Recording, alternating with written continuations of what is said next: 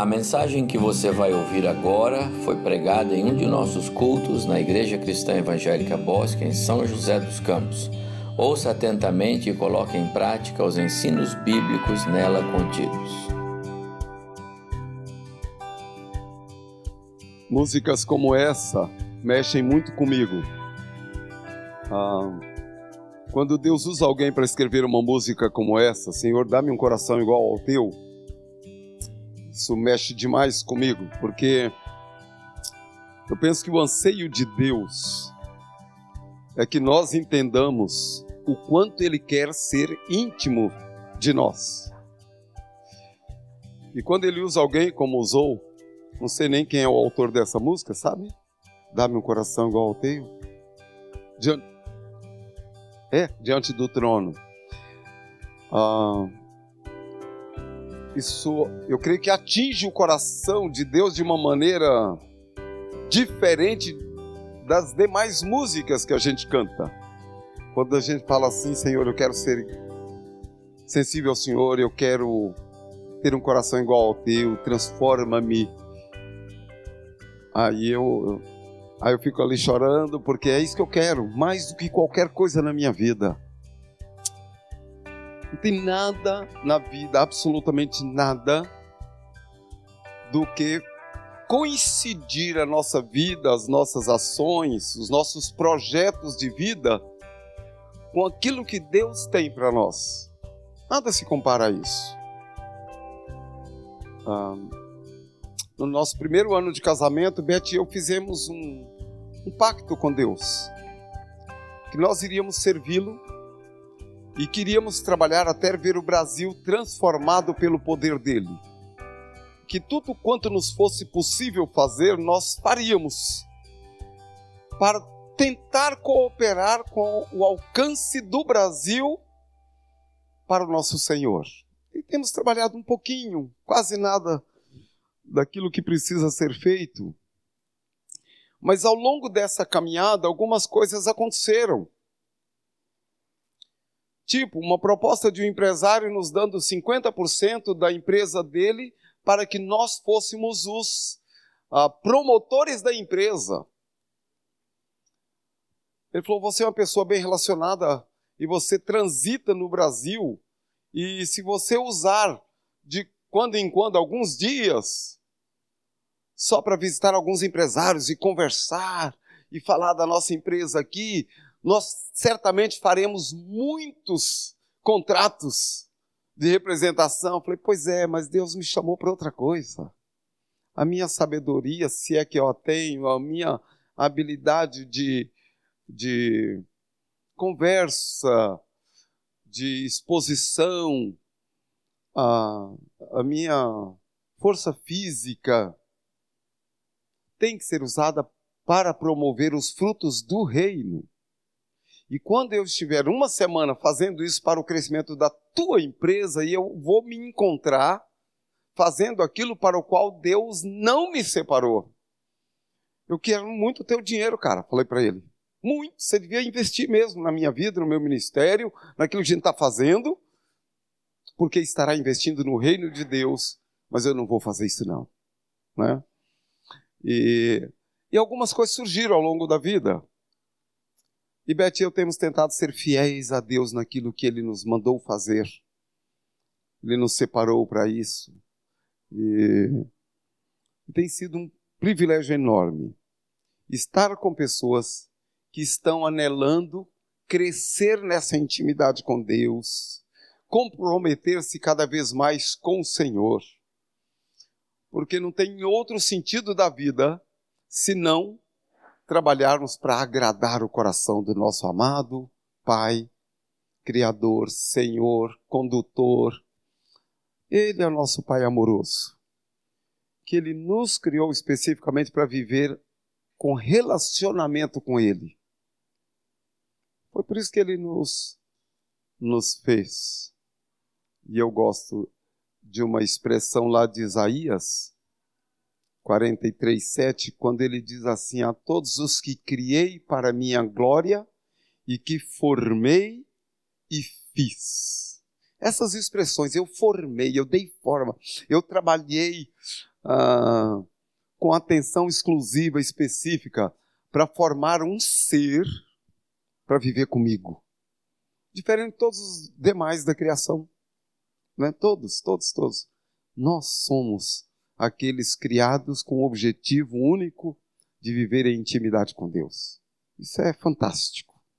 Então, quando a gente canta uma música como essa, isso me tira do lugar, me tira do ambiente. Obrigado, querido, por selecionar essa música e nos conduzir nessa fala com Deus, dizendo: Senhor, eu quero ser igual ao Senhor. Eu quero ter o coração igual ao teu. Vamos orar de novo? Obrigado, Pai. Porque o privilégio é nosso de estar contigo, de entender que o Senhor tem prazer em estar conosco.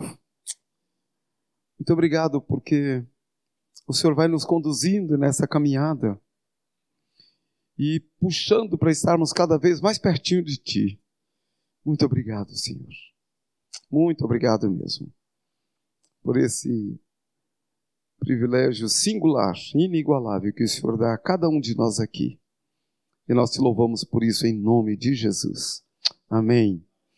Amém. Amados, conversamos ontem um pouquinho sobre a intenção de Jesus em instituir a igreja, criando um povo para, através desse povo, ele manifestar no mundo os valores do reino dos céus.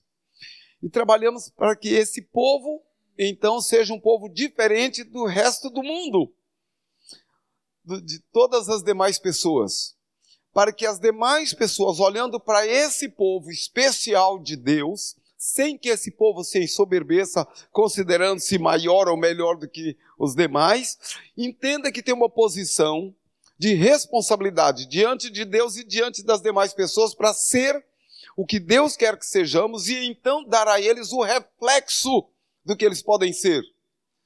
Mostrar a eles que há, através da ação de Deus nas nossas vidas, o reflexo da boa, perfeita vontade de Deus na vida de cada um e que todos os projetos que Deus tem para cada pessoa podem ser experimentados por aqueles que nele creem, aqueles que entregam suas vidas a Ele.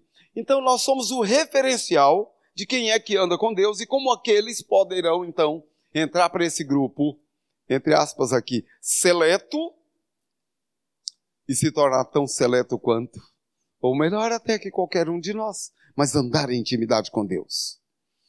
Para isso, nós temos que ter cuidado com algumas coisas. Cuidar com a nossa postura. Uma palavra de um dos textos que usamos foi procedimento, como devemos proceder diante daqueles que não creem. E Jesus usou outra expressão dizendo: Vós sois a luz do mundo.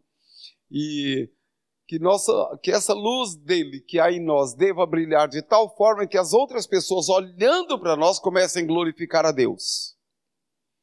Então, essa é a chamada de Deus para todos nós, tanto de forma individual quanto coletiva.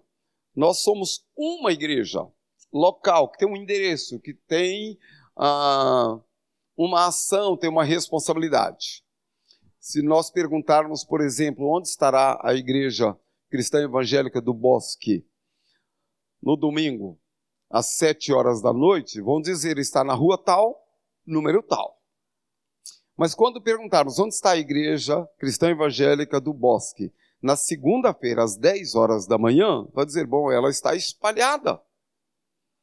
Ela está no hospital, porque alguém trabalha lá, ou até está precisando dos serviços dali, ela está num volante porque é um motorista, ela está numa loja, num balcão, ela está num shopping, ela está transitando por aí, ela está espalhada no meio do povo para então refletir a presença de Deus.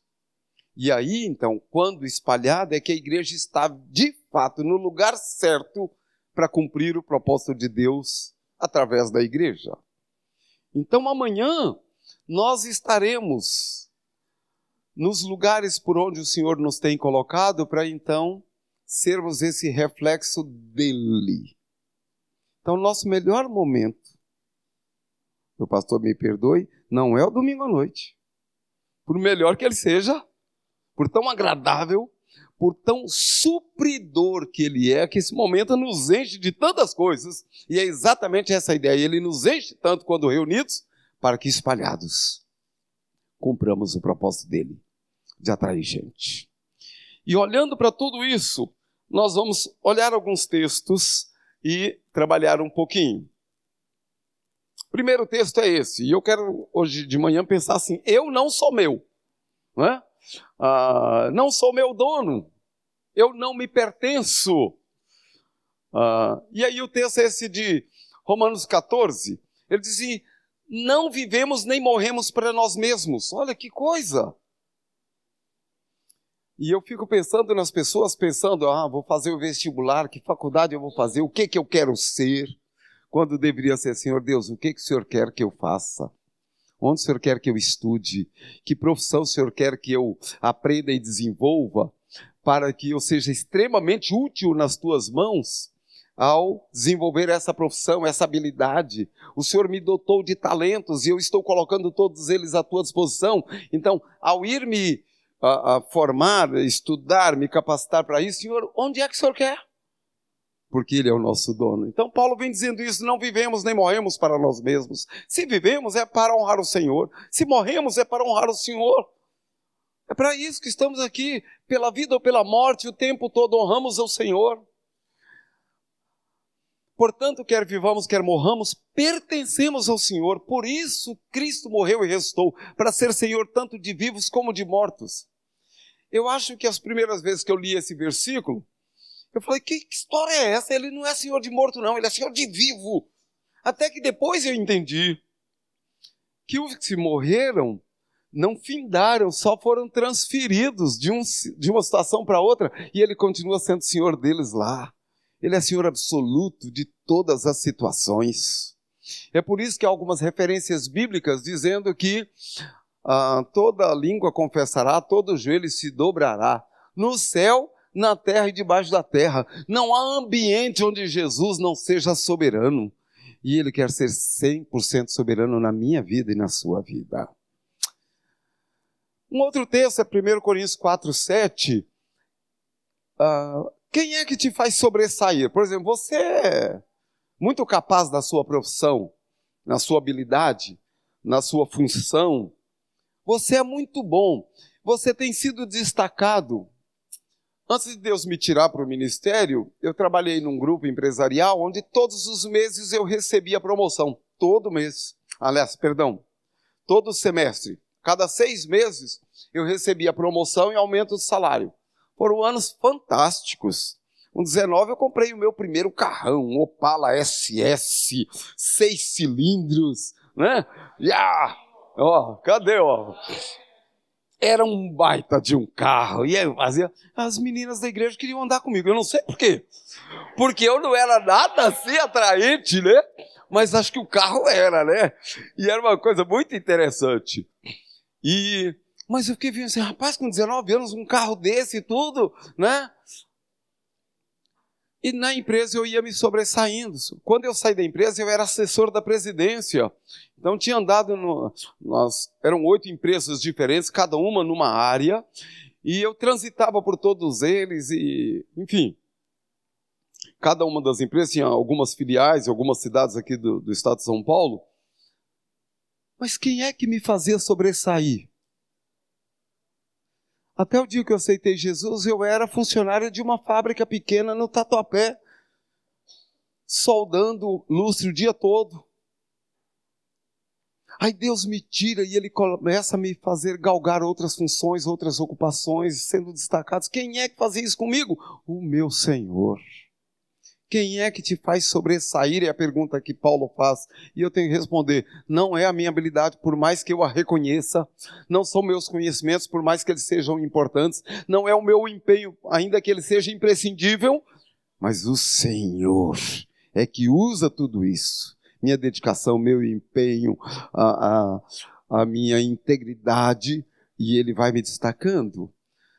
Que tens tu que não tenhas recebido? Né? Tudo que temos veio de algum lugar ou de alguém. Né? Se o recebestes, por que te vanglorias como se o não tiveras recebido? seja, Deus vai abrindo a porta da faculdade, do curso, da empresa.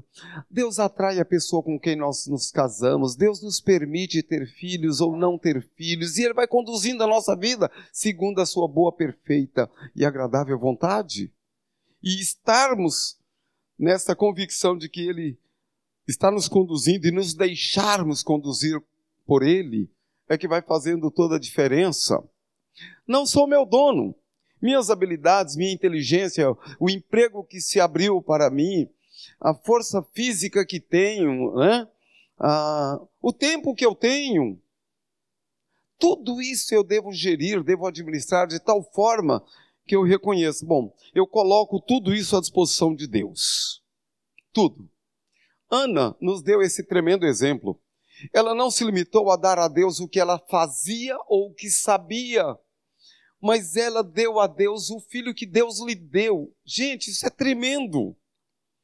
Ela era estéril, não tinha filho, clama a Deus, me dá um filho. E Deus lhe dá o filho, e logo depois que desmama, quando chega o tempo certo, ela volta ao mesmo lugar onde ela foi lá e olhou, e chorou, e clamou a Deus: Deus, me dá isso. Aí Deus dá, ela fala: Pois ó, é teu, o Senhor me deu, é teu. E eu coloco à tua disposição, meu filho. Gente, que coisa fantástica. E aí ela, eu devolvo ao Senhor. E Deus recebe, e chama, e qualifica, e usa o seu filho de maneira espetacular. Ah, nas três vezes que a Beth ficou gestante, assim que soubemos, nós oramos: Deus é do Senhor. Consagramos nossos filhos desde o momento da concepção sabida e trabalhamos nisso. Deus são teus. E até hoje, nossos filhos têm simultaneamente 40, 38 e 34 anos. Até hoje nós continuamos falando, Deus, pode usá-los nas profissões que se quiser, mas envolva-os 100% no ministério. Envolva-os na tua obra, que sejam eles comprometidos com a reconciliação das pessoas contigo. E Deus está fazendo a obra dele. Tudo nos é dado por Deus para devolvermos para Ele e Sua obra. Eu me lembro do Carlos. Eu posso citar só o primeiro nome, mas o Carlos era um homem bem sucedido na área da construção civil em São Paulo. Ele tinha cinco empresas e movimentava um monte de gente, ele seguiu a empresa do pai dele, foi. Tivemos o privilégio de discipulá-lo e fomos o padrinho de casamento dele. Ah, depois ele foi nosso padrinho de casamento, e assim a gente foi se enroscando. E quando eu morava fora de São Paulo e eu vinha a São Paulo, eu ligava para ele antes: Carlos, tal dia eu chego no aeroporto de Congonhas, não existia ainda o Cumbica. Tal dia, tal hora eu chego lá. Ele ia com a esposa. Cada um com um carro. Porque me recebia no aeroporto, faltar aqui um carro para você usar. Por tanto tempo quanto você vai ficar aí.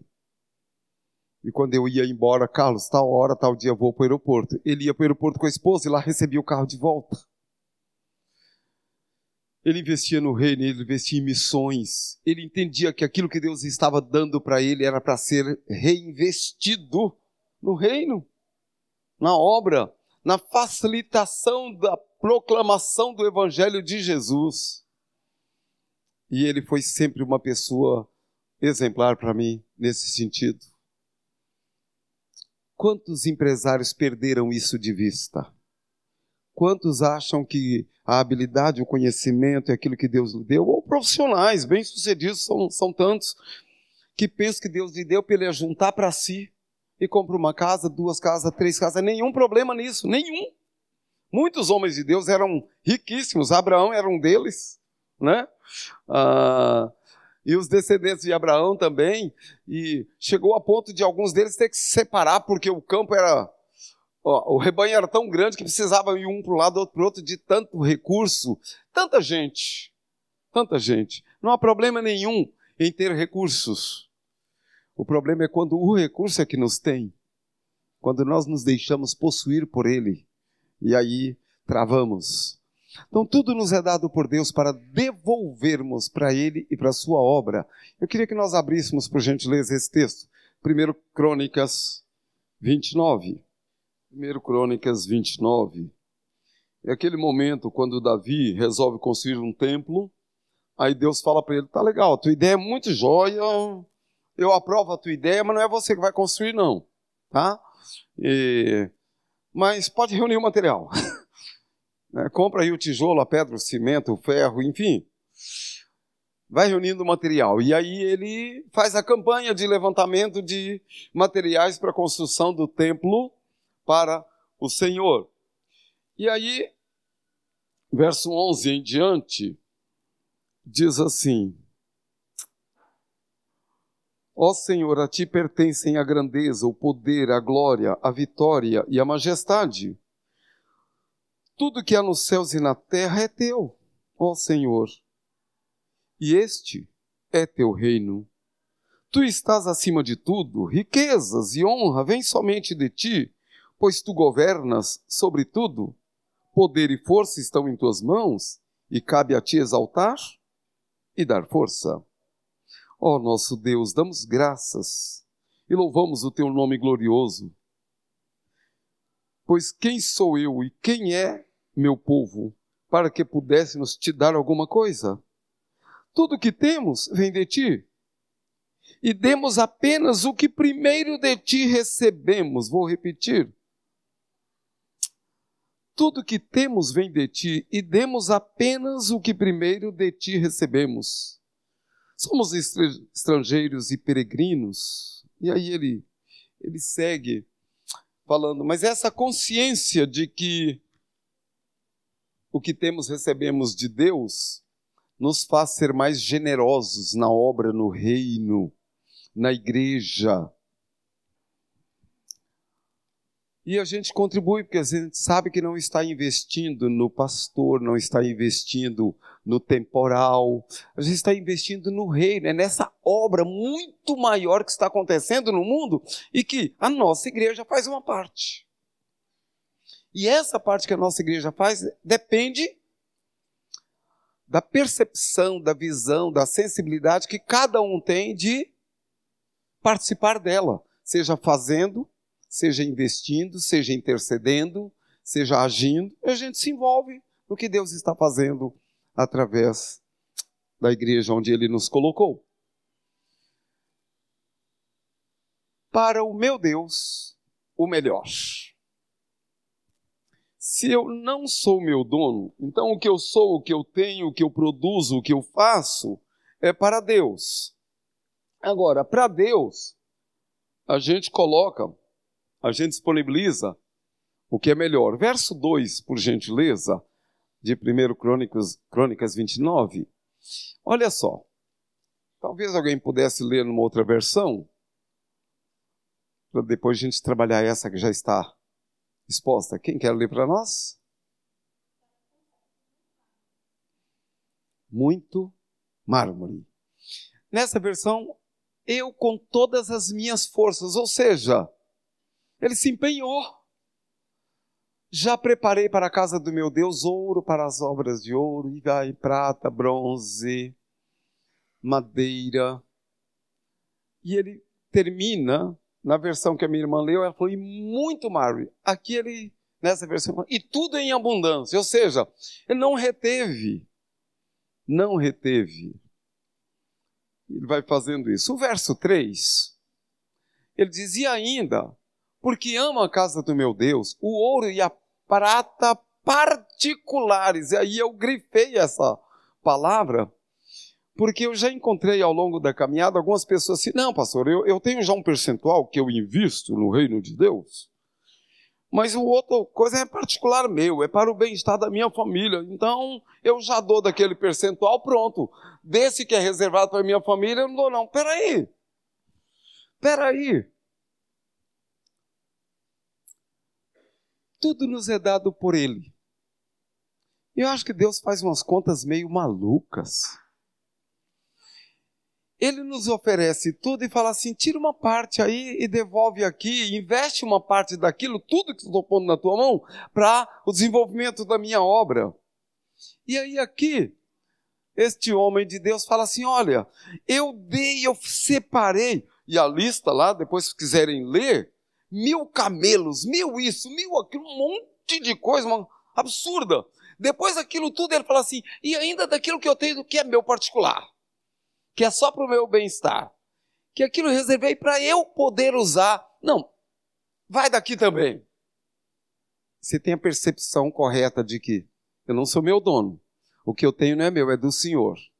Evidentemente que nós somos bons administradores, a gente não faz loucuras, enfim, uma série de coisas.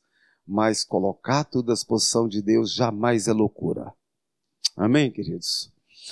Então, o que eu tenho na minha vida particular, dou para a casa do meu Deus, afora tudo quanto preparei para o santuário. E aí é que vem uma lista enorme. Então, a minha vida é do Senhor, a minha família é para o Senhor, a minha profissão está dedicada ao Senhor, o meu ministério está dedicado ao Senhor.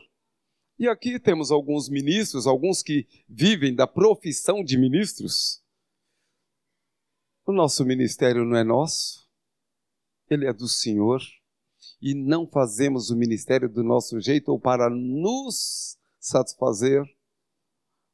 Nós fazemos para obedecer ao nosso Senhor naquilo que Ele está guiando, dirigindo dia a dia. Nosso ministério não é nosso. Quando eu entendi isso, a minha vida ministerial mudou. Porque antes eu achava, eu vou ser, e eu tinha assim uma pretensão de ser um dos melhores pastores no Brasil. E eu vou trabalhar e eu cheguei a falar em algumas igrejas, eu posso falhar com vocês em muitas coisas, mas eu vou ser um bom expositor bíblico aqui, vocês vão aprender Bíblia. E sempre me empenhei com isso. Eu posso não visitar tantos quantos esperam que eu visite, ou tantas vezes quantas, mas quando você vier para o estudo bíblico, você vai encontrar qualidade na palavra. E eu pensava, desse jeito eu vou me destacar e eu vou ser. Até o dia que eu entendi, tolice humana, coisa da carne. Eu falei, Senhor, eu só preciso de uma coisa, saber que o Senhor está feliz comigo. E o resto? Buscar, pois, em primeiro lugar o reino de Deus, a justiça de Deus, agradar o coração de Deus. As demais coisas virão naturalmente. Virão e fui entendendo isso. Tudo é do meu Senhor, o melhor para o meu Deus. Então, pense nisso. Pegar a sua vida e falar: Senhor Deus, eu quero consagrar toda a minha vida, o que tenho, o que sou, profissão, recurso, tudo, minhas habilidades, meus conhecimentos, tudo é o Senhor. Senhor, eu quero consagrar minha família a Ti. E entregar sua família nas mãos do Senhor. A profissão. Quando a gente visita alguns dos santuários que temos no Nordeste, e são muitos. Mas deixem falar de Juazeiro do Norte mesmo, lá em cima, no, no alto de uma colina, tem o horto, tem o museu do Padre Cícero, e é um negócio enorme, muito grande, muito grande. E a gente tem lá diplomas originais, em cabines de vidro, porque pessoas falaram assim: meu padrinho, me ajuda a passar no vestibular se o senhor me deixar passar no vestibular, eu consagro meu diploma ao senhor. E a pessoa vai para o vestibular, vai para a faculdade, se forma, volta lá e cumpre a promessa. E cola lá o diploma original. Está cheio, tem um monte lá. Outras pediram assim: Ah, meu padrinho, me ajuda a casar. Eu preciso, se o senhor me deixar casar, eu consagro o vestido de noiva. E nós temos lá muitos vestidos de noiva que estão lá em redomas e são objetos do testemunho, como o Padre Cícero abençoou as pessoas e elas foram lá devolver o que falaram para ele que iriam entregar. Não é nesse nível de consagração que estamos falando. Nós estamos falando de uma consagração viva. Consagração viva. Romanos 12 fala assim: Rogo-vos, pois, irmãos, pela compaixão de Deus que apresenteis os vossos corpos em sacrifício vivo, não é morto, santo, separado, santo e agradável ao Senhor, que é o vosso culto racional, ou seja, o culto bem pensado. Eu pensei, eu avaliei, eu decidi e eu vou viver em adoração a Deus. O culto racional é aquele culto quando você decide, no ato da sua vontade, viver para agradar o Senhor. Vosso culto racional. E aí ele continua: e se você decide assim, não viva conforme a forma do mundo, mas mude o seu modo de pensar, que muitas vezes é contaminado pelo sistema materialista, terreno, temporal aqui. Mude o modo de pensar, mude a mente e deixe Deus dirigir toda a sua vida. E vai caminhando assim. Para o meu Deus, o melhor, minha vida, minha família, minha profissão, meu ministério. O que, que nós precisamos fazer? Eu imagino, por esse pouco tempo né, que nós estamos caminhando como igreja, esses dois anos que eu tenho tido o privilégio de estar com vocês, e Beth e eu somos enriquecidos pelos momentos que temos estado ali no bosque muito enriquecidos. A gente sempre sai de lá agradecidos a Deus por esta igreja, o amor que vocês têm, o empenho. Nós somos muito confortados, reanimados a continuar firme no ministério e é um deleite para nós sempre estar com vocês, sempre. E mais esse presente, estarmos aqui com vocês, algo fantástico. Muito obrigado mesmo. Então eu imagino, por essa igreja transmitir isso, que ela é formada por pessoas consagradas a Deus, por pessoas que levam Deus a sério. Então talvez eu não precisasse nem fazer o que eu estou querendo fazer. Porque eu entendo que isso já acontece nesta igreja. Mas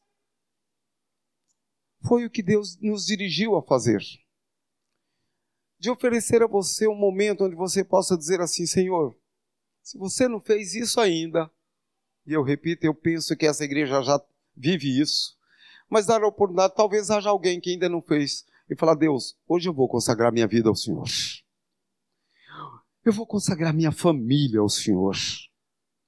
Senhor, aquilo que o Senhor me tem permitido construir, ajuntar, eu quero consagrar ao Senhor. E eu quero lhe dizer: quando você consagra o que você tem ao Senhor, não quer dizer que você vai amanhã fazer uma transferência para a conta da igreja, não tem nada a ver com isso está ali sob a sua administração para você usar investindo no reino, conforme o Senhor for dirigindo a seu tempo, conforme as necessidades que Deus vai apresentando.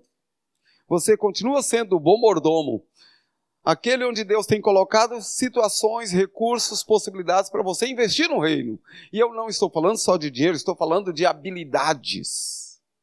Estou falando de capacidade de trabalho, de produção, em Juazeiro do Norte, porque plantamos 10 igrejas em menos de três anos, eu tirei as lideranças das igrejas. Então eu chegava para um casal e falava: escuta, eu quero abrir uma igreja no bairro tal. Você assume dirigir? Eita, pastoria, eu tenho condição? Tem. E eu estarei do teu lado, vou te dar assessoria semanalmente.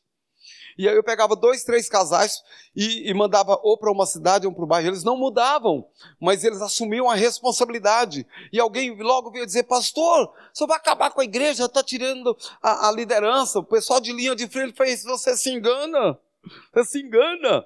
Aqui está cheio de gente com, habilitado pelo Espírito e que tem gente aí querendo fazer alguma coisa, mas sabe que ele já está. Falou, eu não vou lá dirigir louvor porque já é ele que faz. Mas se eventualmente Deus o tira, vai levantar outro que Deus já preparou.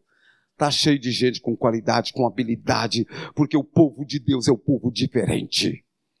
E aí a igreja, ao, ao invés de cair como alguns pensaram, aí que cresceu. E aqueles não fizeram falta, ao, ao, contrário, se descobriram no ministério. E aí se matricularam, fizeram o curso de teologia, e alguns já são pastores, estão lá, outros não quiseram a ordenação, mas estão melhor preparados para servir a igreja e ensinar a palavra. Então você coloca tudo. Então você fala, Deus, eu reconheço que tudo é teu. E eu quero consagrar tudo ao Senhor. Tudo a ti, Jesus, eu entrego olhando para tudo isso. eu queria que você tentasse recuperar o que estamos falando desde ontem de manhã. E que você fizesse um paralelo aí com a sua vida, a sua família, a sua profissão, tudo que você é, tudo que você tem, o seu envolvimento na igreja, o quanto você tem se empenhado para a igreja ser relevante mesmo. Feche seus olhos, deixe o Espírito Santo ficar ministrando na sua vida. Eu queria que nós respondêssemos a Deus. Eu não sei como você se move em Deus. Algumas pessoas sentadas conseguem falar com Deus e ter sua liberdade com Deus. Outros talvez preferem ficar de pé dizendo: Senhor, estou aqui. Ficando de pé no sentido de que eu estou disponível a Ti. Às vezes tem pessoas que, como eu, gostam mesmo de se ajoelhar. Eu quero deixar esse minuto livre para você, para você dizer para Deus o que vai no teu coração, o compromisso que você tem, a consagração da sua vida pessoal, porque a igreja saudável é formada por indivíduos que têm vida íntima com Deus, que constitui uma família completa nas mãos do Senhor, que está servindo a Deus e que, consequentemente, formam uma igreja viva, ativa, atuante no ministério, que faz diferença no seu tempo, na sua localidade. Eu não sei como é que você responde a Deus, mas é preciso responder. E é preciso dizer: Senhor, eu renovo a consagração da minha vida, da minha família ao Senhor. Fala com Deus você aí, no seu íntimo. Deixe o Espírito Santo ministrar a você. Ele descortina, ele amplia a sua percepção, aquilo que talvez você estivesse guardando. E eu repito, não estou falando de dinheiro, estou falando de uma vida inteira consagrada nas mãos do Senhor. Talvez você esteja guardando suas habilidades e achando-se a quem para servir ao Senhor. E Ele está dizendo: vem do jeito que você está, eu uso você. Eu me manifesto através de você. Eu cumpro meus propósitos através da tua vida.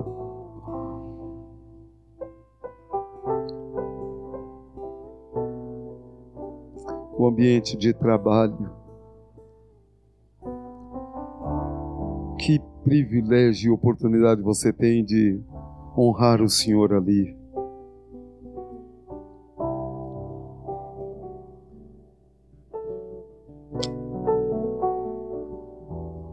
Nós vamos orar. Eu vou pedir que Beth venha orar, nos ajudar nessa oração. Deixa que Deus fale conosco.